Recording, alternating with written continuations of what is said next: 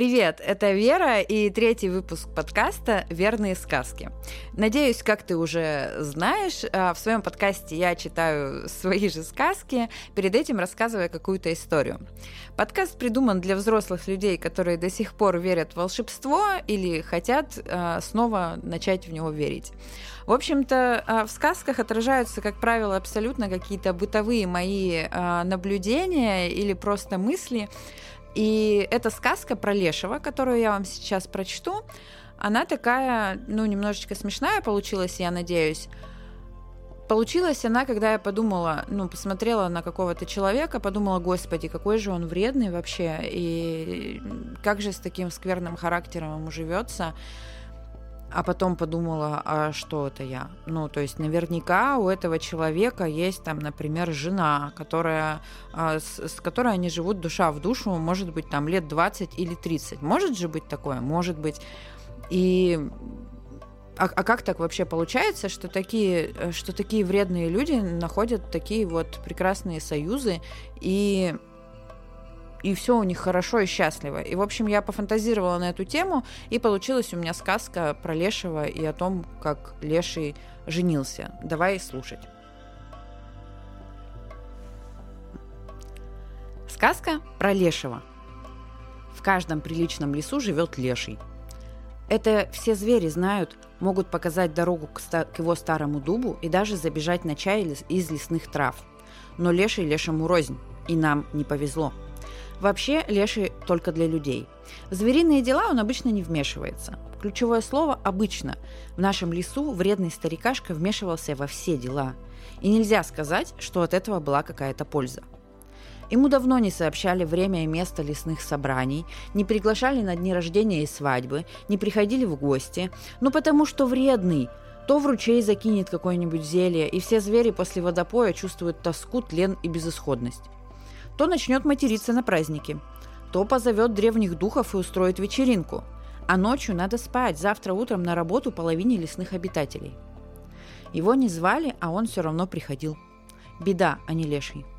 Медведь говорил, что в других лесах бывают добрые лешие. Они, если не помогают зверям, то хотя бы не мешают. Но нам не повезло. На тайном лесном собрании самые мудрые представители фауны и Айболит решали, что делать.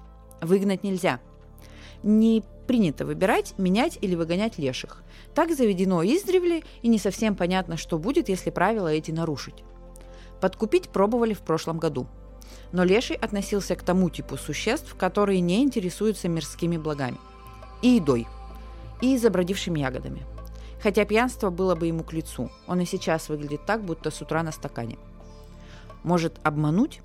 Отправили же зайца куда-то за сокровищами, может и лешего отправить?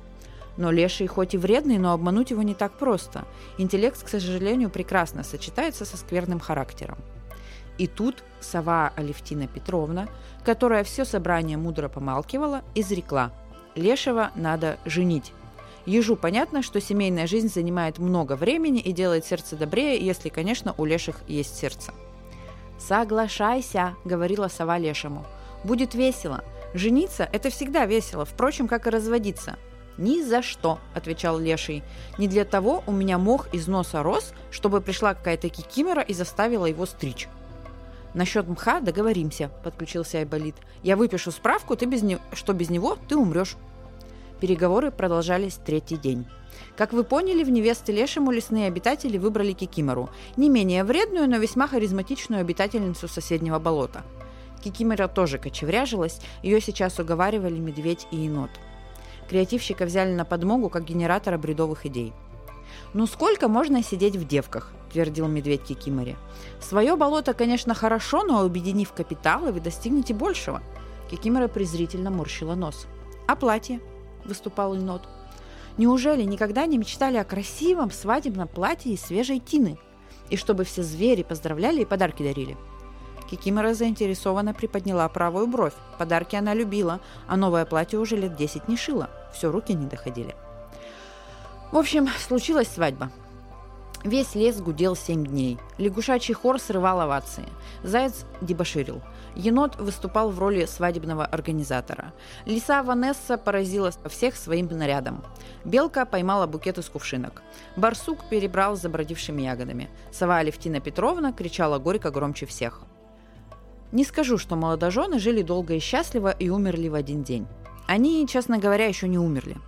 Живут, ругаются, делают друг другу пакости. Кикимора порой собирает свои платья в чемоданы, порывается переехать обратно в болото. Леша иногда уходит в загул с лешами из соседних лесов. Но лесные обитатели вздохнули с облегчением, как и жители болота. Теперь вредность лешего и гадость кикиморы были направлены друг на друга, а не во внешний мир. Иногда любовь выглядит именно так.